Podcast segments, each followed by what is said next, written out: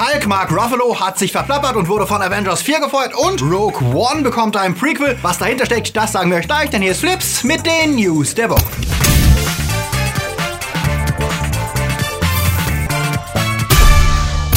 Themen der Woche. Hollywood brennt. Kingsman ohne Axie. Filmerfolg vorhersagbar. Satanisten verklagen Netflix. Shrek wird rebootet. Nintendo ändert Smash Bros. Breaking Bad im Kino und Shitstorm um Diablo. Flips wird im November unterstützt von unseren Flips Guardians. Derby, der Twarslöper, Marc-André Schreiber, JFK Faker, Dominik Richter, Silko Pilasch, Luca Kamenz, Teuflisch Gut Mobile, Sepp Kerschbaumer, Akoya, Anja Scholz, Orno Dreipolz, Daniel Schuh, T-Unit CB, Kati Uzumaki und Dennis Heide. Ein großer Dank geht natürlich auch raus an unsere Flips Junior Guardians. Wenn auch du deinen Namen hier lesen möchtest, dann schau doch mal vorbei auf unsere Patreon oder Steady-Seite. Und wenn ihr auch unter der Woche keine Flips News verpassen wollt, dann folgt uns auch auf Twitter, Facebook oder Instagram. Angebrannt. Nicht nur politisch brennt in den USA die Luft, auch wortwörtlich, denn in Kalifornien wüten wie in jedem Herbst riesige Feuersbrünste. Dem sogenannten Woolsey-Feuer fiel letzte Woche eine der ältesten Filmlocations Hollywood zum Opfer. Die legendäre Westernstadt der Paramount Ranch westlich von Los Angeles ist größtenteils abgebrannt. Dort entstanden nicht nur Filmklassiker wie Gunfight at the OK Corral und Dutzende andere Western, sondern auch die Serie Dr. Quinn, Ärztin aus Leidenschaft und zuletzt Westworld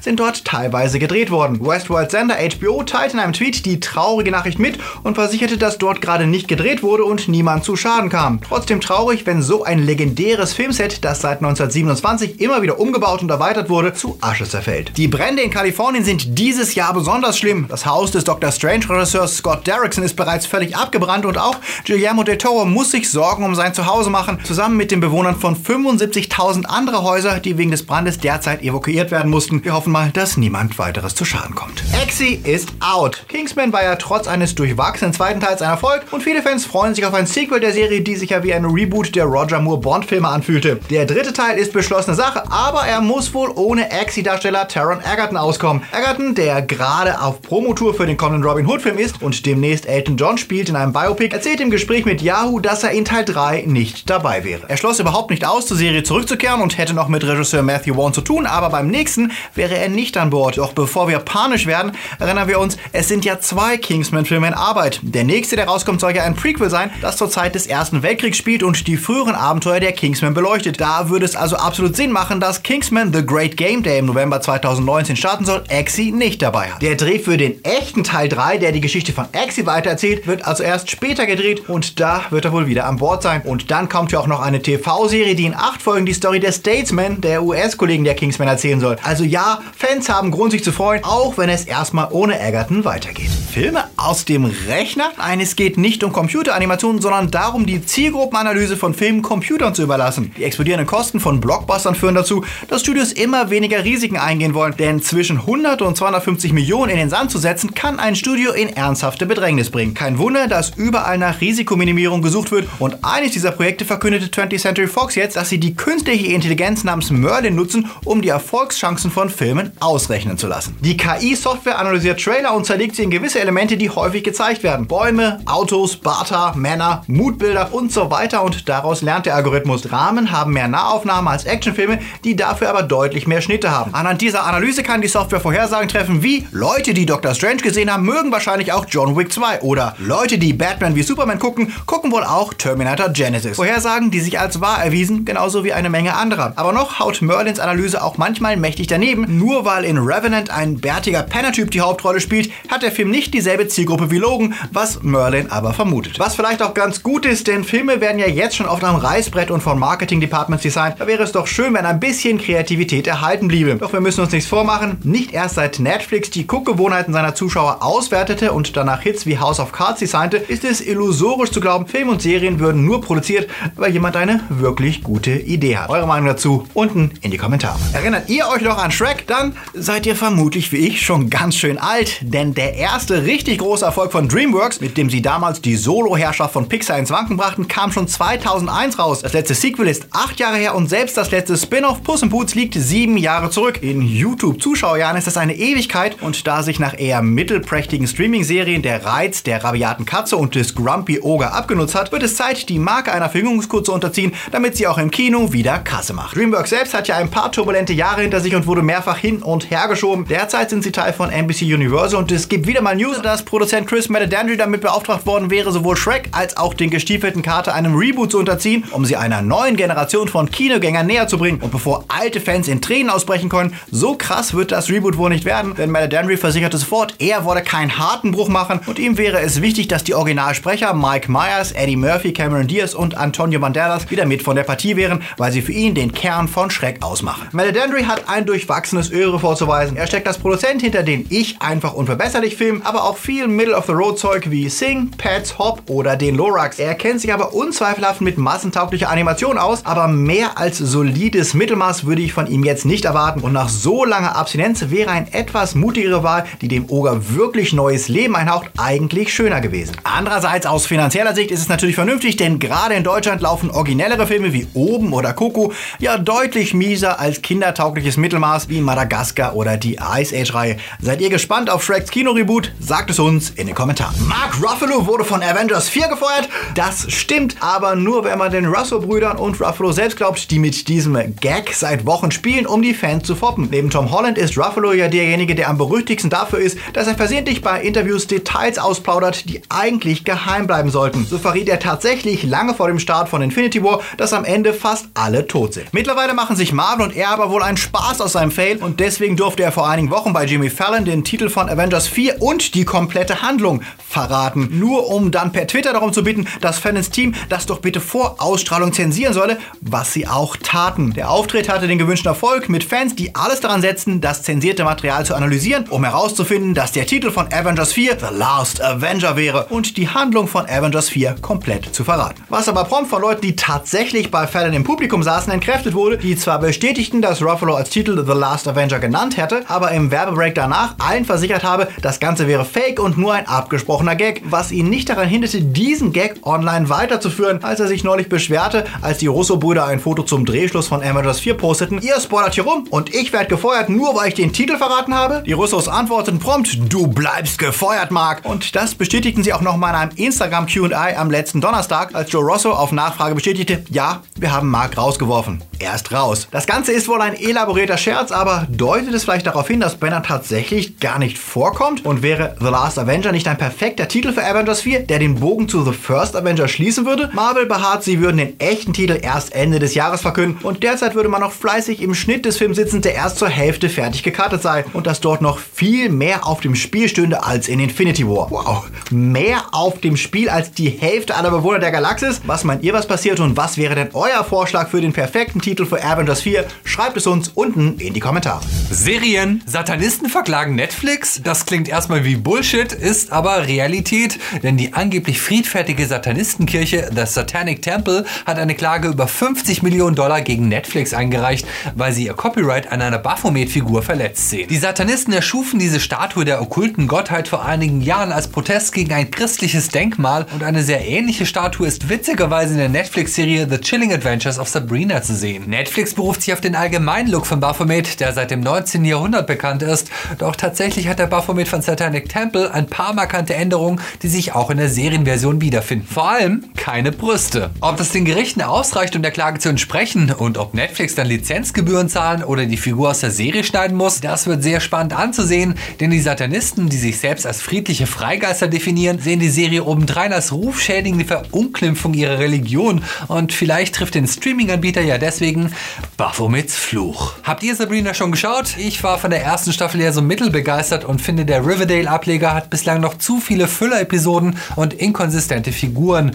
Sagt mir eure Meinung unten. Breaking Bad kommt wieder, allerdings nicht als Serie, sondern als Film. Wie Variety und der Hollywood Reporter berichten, arbeitet der Serienmacher Vince Gilligan an einem Filmableger der kultisch verehrten Serie. Ob der ins Kino kommt oder im TV seine Premiere feiern wird, ist noch nicht bekannt. Auch worum es gehen wird, ob der Film vor oder nach Breaking Bad spielt und welche Figuren wir vielleicht wiedersehen, ist noch nicht raus. Brian Cranston hat schon Interesse angekündigt, aber er wisse nicht, ob Walter White überhaupt Teil des Films würde. Bisher sei nur bekannt, dass sich der Film um einen entführten Mann drehe, der vor seinen seinen Entführern flieht. Der Film ist wohl Teil des Drei-Jahres-Deals, den Showrunner Vince Gilligan mit Sony TV abgeschlossen hat und der mit 50 Millionen dotiert sei und wohl dazu diente, Gilligan bei Sony zu halten und zu verhindern, dass er sich anderen Produktionsstudios zuwendet. Würdet ihr gerne einen Film aus der Breaking Bad Welt sehen? Schaut ihr noch fleißig Better Call Saul? Sagt es uns in den Kommentaren. Disney Streaming kommt und seit Monaten erreichen uns ja Nachrichten dazu, dass Disney seine Spielfilme nach und nach von anderen Streaming-Plattformen nimmt und fleißig eigene neue Star Wars und Marvel-Serien produziert, um die 2019 startende Plattform mit attraktiven Inhalten zu füllen. Diese Woche bestätigte Bob Iger nicht nur die Gerüchte, dass Loki in der kommenden Miniserie wieder von Tom Hiddleston gespielt würde, er überraschte auch mit einem neuen Namen für die Plattform, die bisher als Disney Play bezeichnet wurde. Nicht Play, sondern Plus sollte der Streamingdienst heißen, der die Marken Disney, Pixar, Marvel, Star Wars und National Geographic vereint. Und passend dazu soll der Look von Disney Plus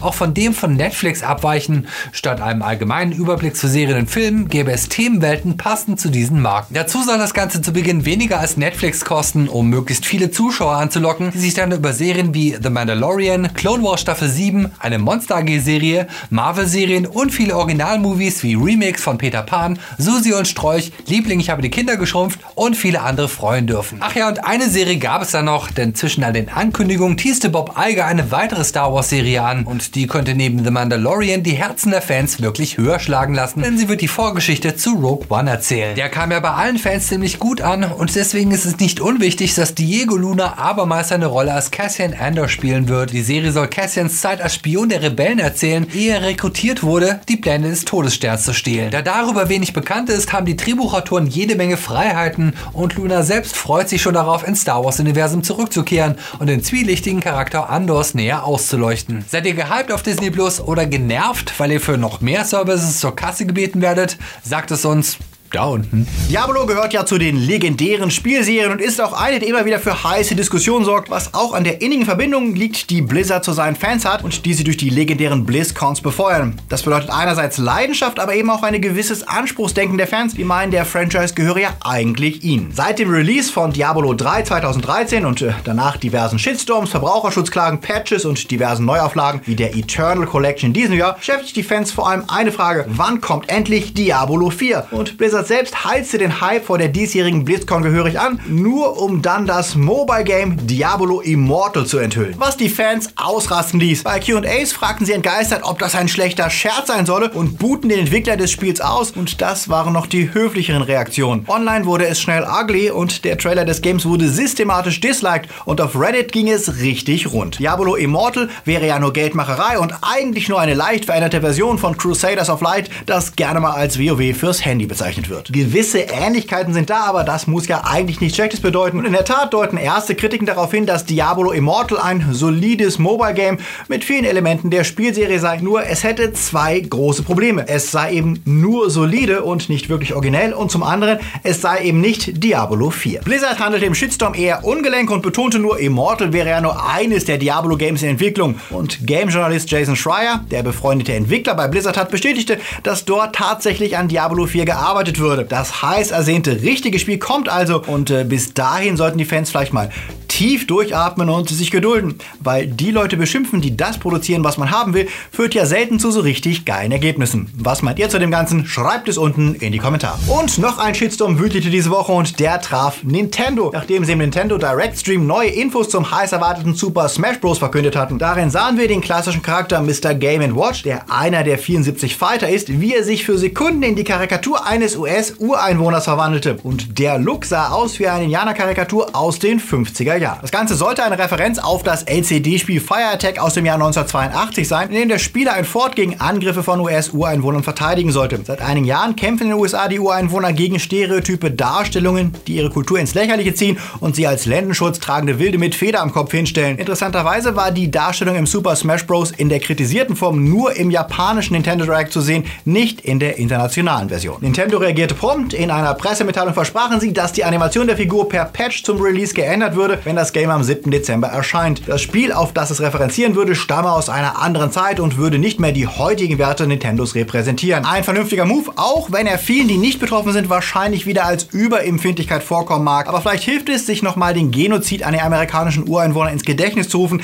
dessen Ausmaß die meisten von uns wohl nicht wirklich verstanden haben. Passenderweise gibt es dazu gerade ein gutes Comedy-Special auf Netflix, Latino History for Dummies, in dem Schauspieler John Leguizamo verständlich erklärt, warum es eben nicht trivial ist, wenn Indianer heute noch als lächerliche Wilde hingestellt werden. Und jetzt wird es ganz magisch Zeit für die Starts der Woche. Grindelwalds Verbrechen, das zweite Prequel zu Harry Potter, erzählt, wie es mit Newt Scamander und seinen Freunden weitergeht, wie sie in Europa gegen den Aufstieg Geller Grindelwalds kämpfen und was es mit Dumbledore genau auf sich hat. Wir sind extrem gespannt auf diese Fortsetzung, auch wenn erste Kritiken durchwachsen klingen und dem Film nur knappe 6,5 Punkte bescheinigen. Die Presseverführungen in Deutschland sind erst morgen, deswegen gibt es ausführliche Kritiken dann erst beim nächsten Mal und in einem Special Stream zum Start. Ich freue mich, wenn ihr dabei seid und wenn wir dann gemeinsam über Grindelwalds Verbrechen diskutieren. Kevin Hart muss zurück auf die Schule, auf die Night School. Die Komödie mit Comedian Tiffany Haddish konnte die Kritiker mit ihrem Brachialhumor nicht überzeugen. Die geben im Schnitt 4,5 Punkte. Suspiria zählt zu einem von Dario Argentos Meisterwerken. Ein Film, dessen Morde an einer deutschen Ballettschule nur der Aufhänger waren für surreale Bilder und verstörende Stimmung. Das Remake spielt statt dem Breisgau in Berlin der 70er Jahre und referenziert den Terror der RAF als Hintergrund für seine Story an der Markus Dance Akademie. Die Kritik war größtenteils angetan und bescheinigt ihm interessante Bilder, auch wenn er nicht an das Original heranreicht. Das reicht für 6,5 Punkte im Schnitt. Wenn ihr jeden Tag News zu Filmen, Serien und Games wollt, dann schaut doch bei Facebook und Twitter oder Insta rein und folgt uns da. Ich habe ja heute Geburtstag und da freue ich mich natürlich, wenn ihr uns Likes und Shares schenkt. Und vergesst nicht, unser Harry Potter Tierwesen Special zu schauen, das wir mit Cold Mirror zusammen gemacht haben. Wenn ihr es noch nicht geguckt habt und wenn ihr schon geguckt habt, dann guckt es einfach nochmal. Apropos Schenken, danke an alle unsere Flip Supporter, die uns unterstützen, damit wir auch im nächsten Jahr noch weitermachen können. Danke an die Flips Guardians und Junior Guardians und natürlich die Time Lords, die wir euch hier zeigen. Und danke auch an die Padawans Patronus, die Flips für euch möglich machen. Wenn du denkst, mein Name sollte da auch mal stehen, dann werde zum Flipsy und unterstütze uns. Klicke auf Patreon oder Steady und sichere dir Bonus-Podcasts und mehr und hilf uns Flips auch 2019 zu finanzieren. Oder lass uns ein einmaliges Trinkgeld per PayPal da. Links dazu sind unten in der Beschreibung. Genau, wir sind nächste Woche wieder für euch da. Ich feiere jetzt mit Batz seinen Geburtstag und wenn ihr was schenken wollt, seine Wunschliste ist unten in der Videobeschreibung. Ich krieg Geschenke? Okay, bis nächste Woche. Läuft. Läuft.